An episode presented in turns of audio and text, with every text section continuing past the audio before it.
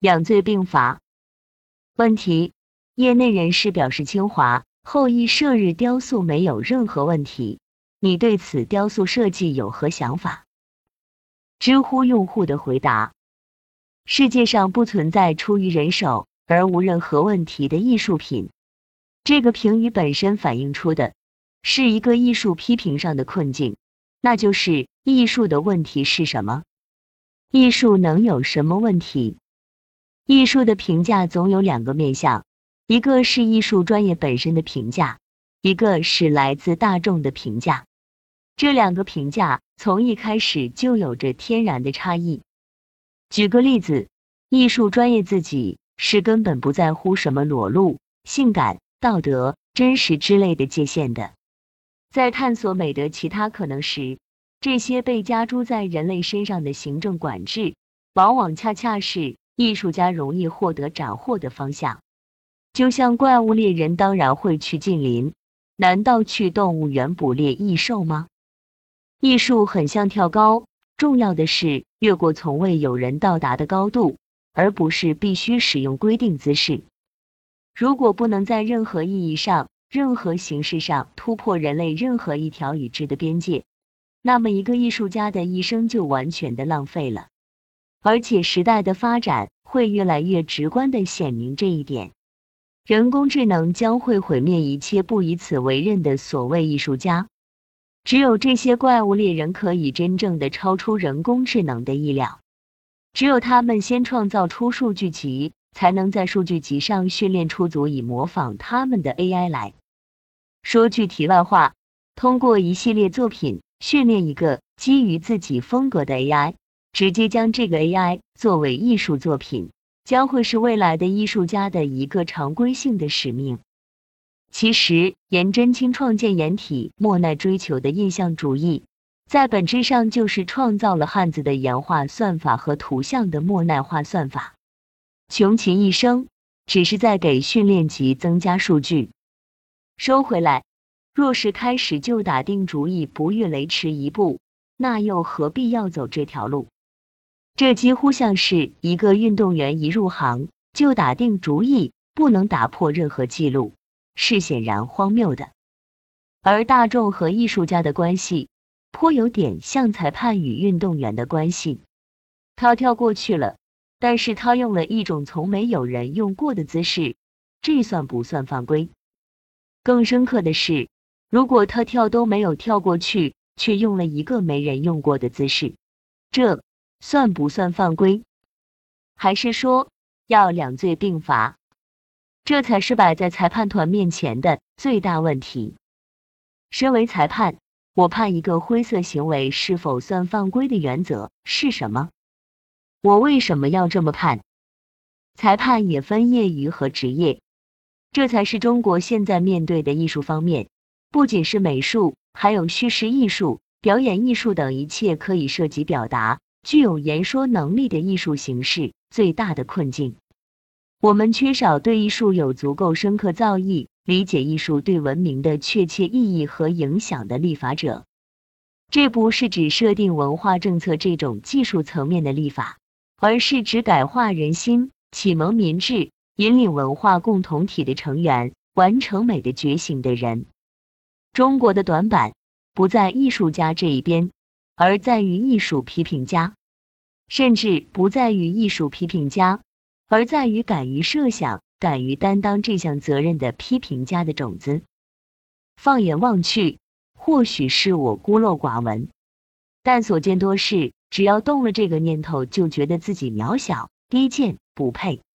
看见别人有这样的志向，就要群起告诫渺小、低贱、不配的可怜人，要两罪并罚的惊惶者。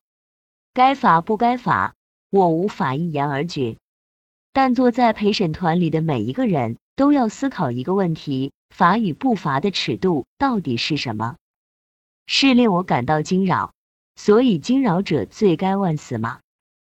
是没有跳过世界纪录还令我受到惊扰，所以罪加一等吗？那么将这些惊扰者尽皆斩首示众，以儆效尤，是最符合裁判团的最大利益的吗？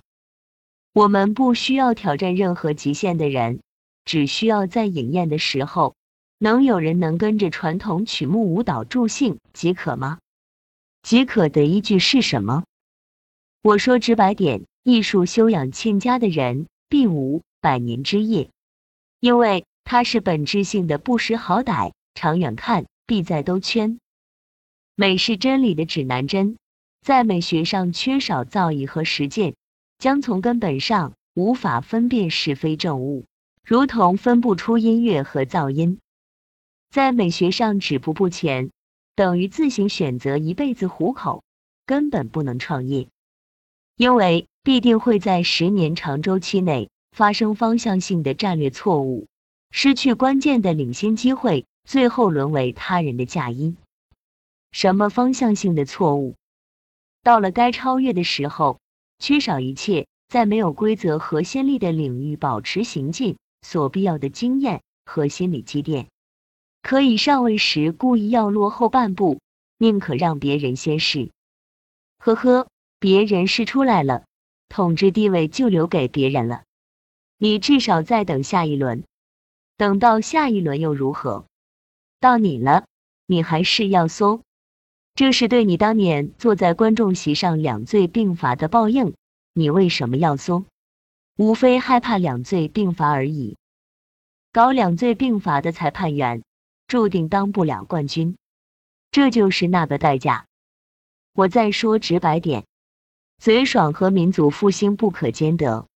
你以为你是在判那些既姿势难看又没有打破记录的运动员的命运？你其实是以今日之身决定明日之自己、未来之子孙的命运。当然，这显然不是一个运动员可以不择手段的问题。但是，再说一遍，当你准备两罪并罚的时候。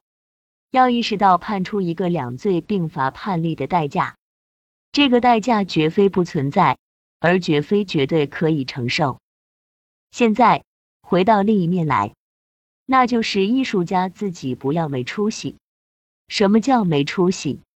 就是艺术家要停止说“我这什么问题也没有”，说这话从一开始就是老师没有教明白。一个艺术家在大众眼里什么问题都没有。是可耻的，因为你天生就是替人类犯错误的人，这就是你的使命和职业。什么问题都没有，你要么反省，要么改行。而当一个艺术家的痛苦之处，恰恰也是光荣之处，正在于绝不因为这是自己选择的职责，也是人类所必须，就以此豁免自己的罪愆。这是对人类的爱，这是不得已。但并不因为这两个依据，自动的导致自己成为不可责怪之人。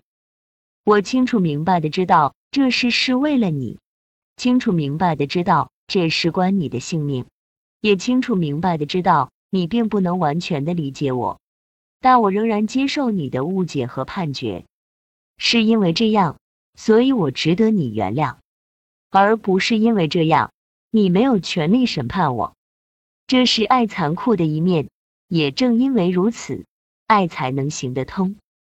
只有你抱着这个“虽然我是为了赌你的幸福，但我却是一个胆大妄为的赌徒，我愿赌服输”的心，而不是“我是为了你赌，我赌输了你不能怪我”的自信，你才可以确保自己一直真实的走在真正的美的道路上。因为美的根源其实不是真。而是来源于爱。他之所以与真经常共鸣，是因为这个世界上的真本来就是爱所安排的。你若走后一条爱人的人不受审判的路，你所追求的美，最后只会与人类。这不仅仅是指地球人，而是指这个世界面向一切现在和未来可以被称为人的存在，包括强人工智能和外星人为敌。不出于爱。一切表象的美都有先天的不可持续性和自我湮灭性，到最后，关于你的记忆只会随着这些形式的自我湮灭被人类遗忘如同从未存在过一样。这甚至不是在教你高尚而是叫你不要浪费生命。不要喊冤要甘心领受自己选择的误解和痛苦。这才是你被原谅的资格你保证存在的正道而不是我是为了你你怪不得我其实万法相通父母之道也无非如此而已。